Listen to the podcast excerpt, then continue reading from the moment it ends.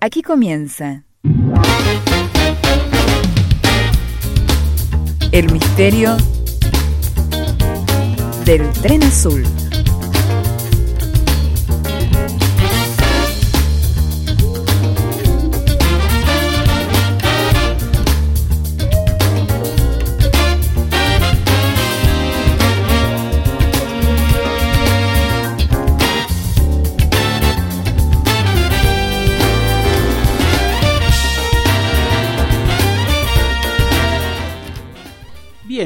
Arrancamos este episodio que es un episodio, yo diría, especial. Bueno, se puede decir. Es, de esos programas que yo intento hacer algo así como el que vino después, ¿eh? el que vino después de algo que escuchamos. Y vamos a retrotraernos a un episodio bastante viejito, ¿eh? muy, muy allá atrás, de los primeros que hicimos. Bueno, en este, en este episodio al cual me refiero, eh, compartimos el disco, un disco fundamental en la discografía, si es que hubiera alguno que no fuera fundamental. Un disco importante de la discografía de King Crimson que fue el disco Red del año 1974. En ese momento escuchamos ese disco y bueno, salió ganador de un sorteo ese episodio en el cual la idea es escuchar qué vino después. Ese disco de, de King Crimson Red significó en, en, ese momento el final de, de la agrupación King Crimson. Es el último disco, cierra una, una, etapa y de hecho vino un silencio muy prolongado, que tiene que ver también con que en esos años se estaba produciendo cierto, cierta, cierto recambio en la música vinculada al rock, particularmente el rock progresivo estaba entrando en una especie de crisis porque finalizando la década de los 70 ya los lo preponderante eh, para el público de rock había pasado a ser cosas como el punk o la New Wave y cosas por el estilo. O sea que fue un momento muy crítico y, y tempranamente Robert Fripp, el, el, líder de la banda, tuvo los reflejos para saber que, bueno, ya está, lo, lo, lo que se había hecho muy bien y había que empezar a pensar de otra manera o por lo menos tomando nuevos, nuevas direcciones. Y en, en ese sentido hubo allí en el intermedio de los años que vinieron una amplitud de, de actividad de Robert Fripp que incluso en terrenos un poco alejados de, del rock progresivo entre comillas. Luego de siete años decide armar una banda propia nuevamente con todas las características de una banda que no tuvo, así cuenta la historia, no tuvo en su intención volver a ser King Crimson, pero una vez que empezaron a trabajar, a ensayar y a, desarrollar el repertorio, se convirtió nuevamente en una reencarnación de King Crimson y fue a través del el disco Discipline del año 1981. Eh, nuevos integrantes, nuevos sonidos, nuevos instrumentos, otras características con otros patrones rítmicos, mucho ritmo y bueno, generaron un disco que se puede decir es un parteaguas y es un relanzamiento de King Crimson hacia una nueva época y para todos los que todos los que siguen el mundo del rock progresivo y el rock en general saben que Discipline marcó una, una etapa fundamental no solo de para este grupo sino para la música contemporánea.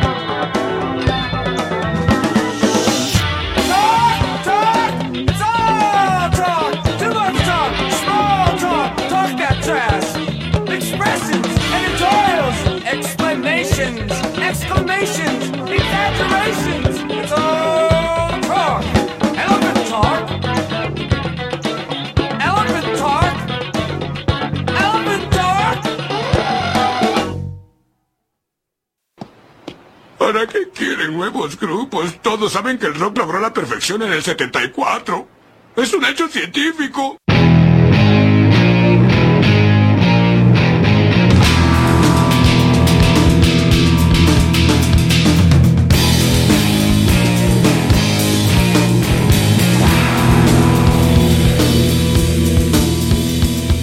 El misterio del tren azul.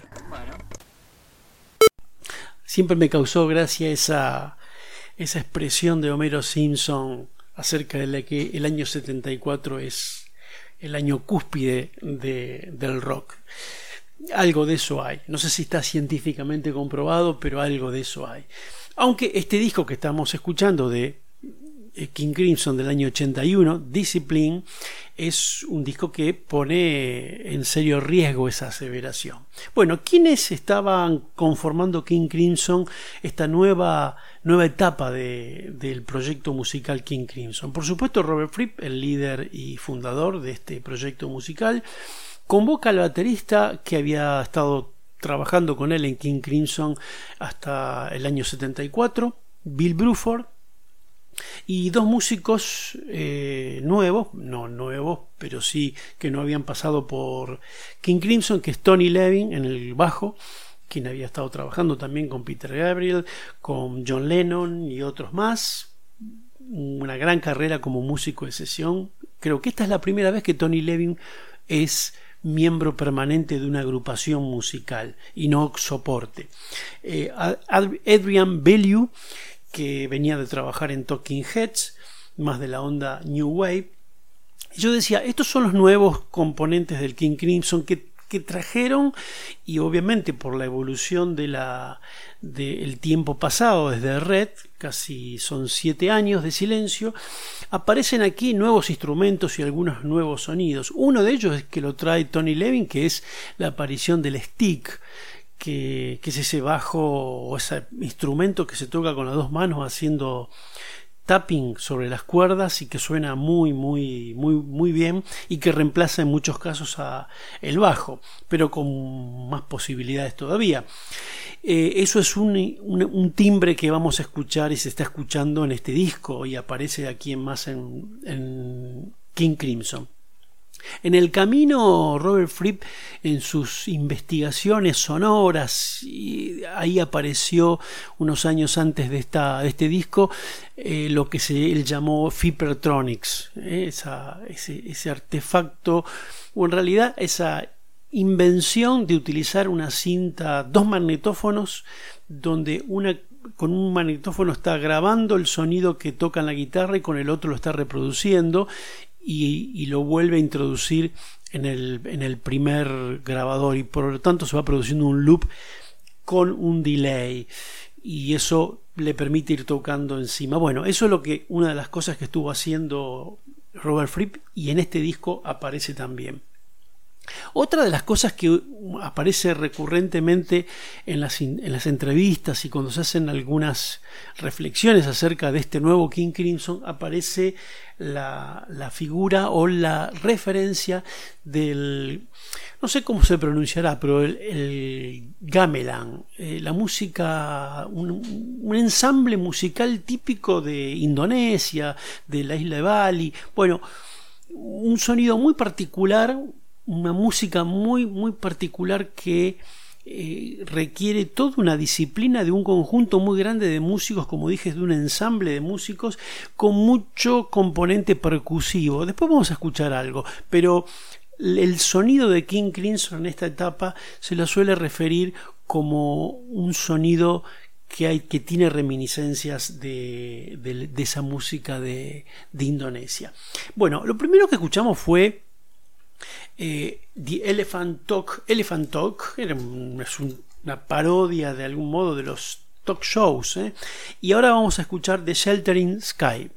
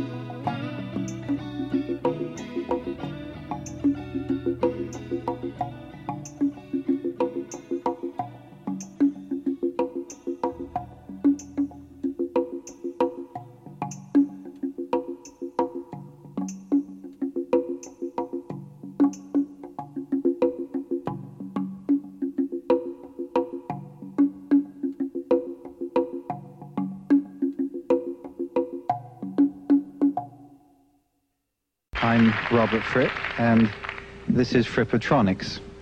I think this is a very brave thing the producers of this show are doing, since they have no real idea of what it is that I'm about to do, but uh, dedicating this performance to the proposition of hazard, neither do I. But if we did, maybe it wouldn't be quite as interesting.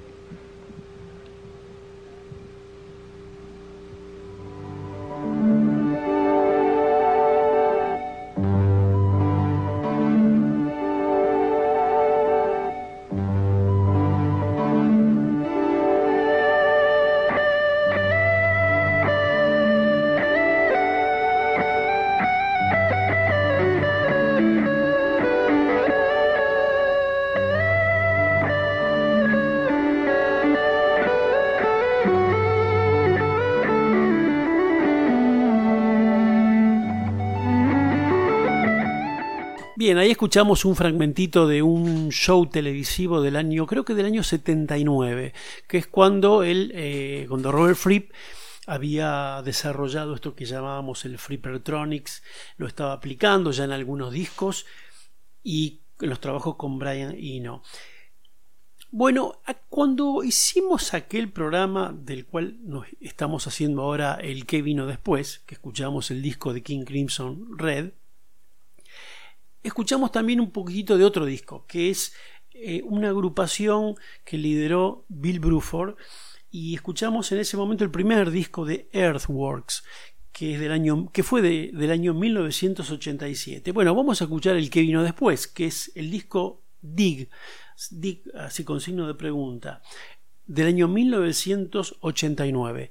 Es el proyecto que lideró Bill Bruford en una especie de jazz rock mm, muy particular. ¿Y con quiénes lo hizo? Bueno, está Bill Bruford en la batería, Django Bates en los teclados, instrumentos de viento también, y Ian Bellamy en saxos e instrumentos de viento, flauta, etc. y Tim Harris en el bajo. Vamos a escuchar Pilgrim's Way, entonces del disco Dig del año 1989.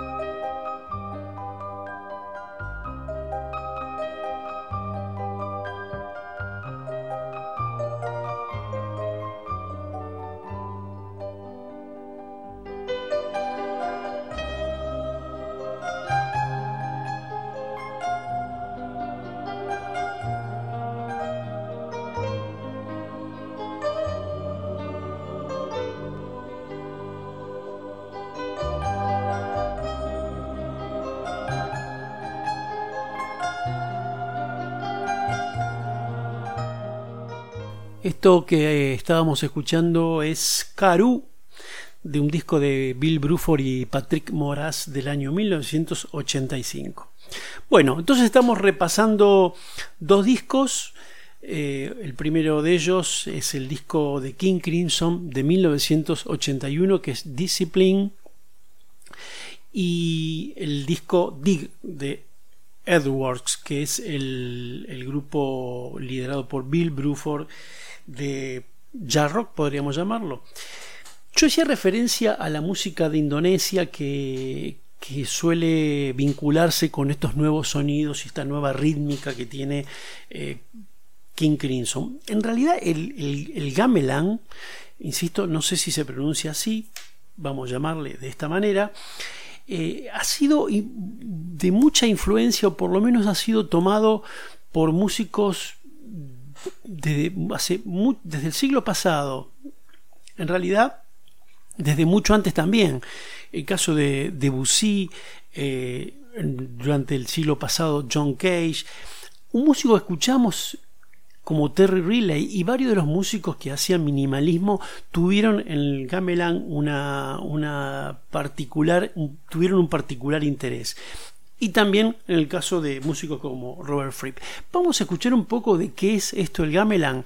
Eh, vamos a tomar unos minutos para escuchar esto que básicamente son como xilofones de metales y prácticamente todo es eh, percusivo excepto cuando aparece alguna flauta. Vamos a escuchar un poquitito de esta música de Indonesia.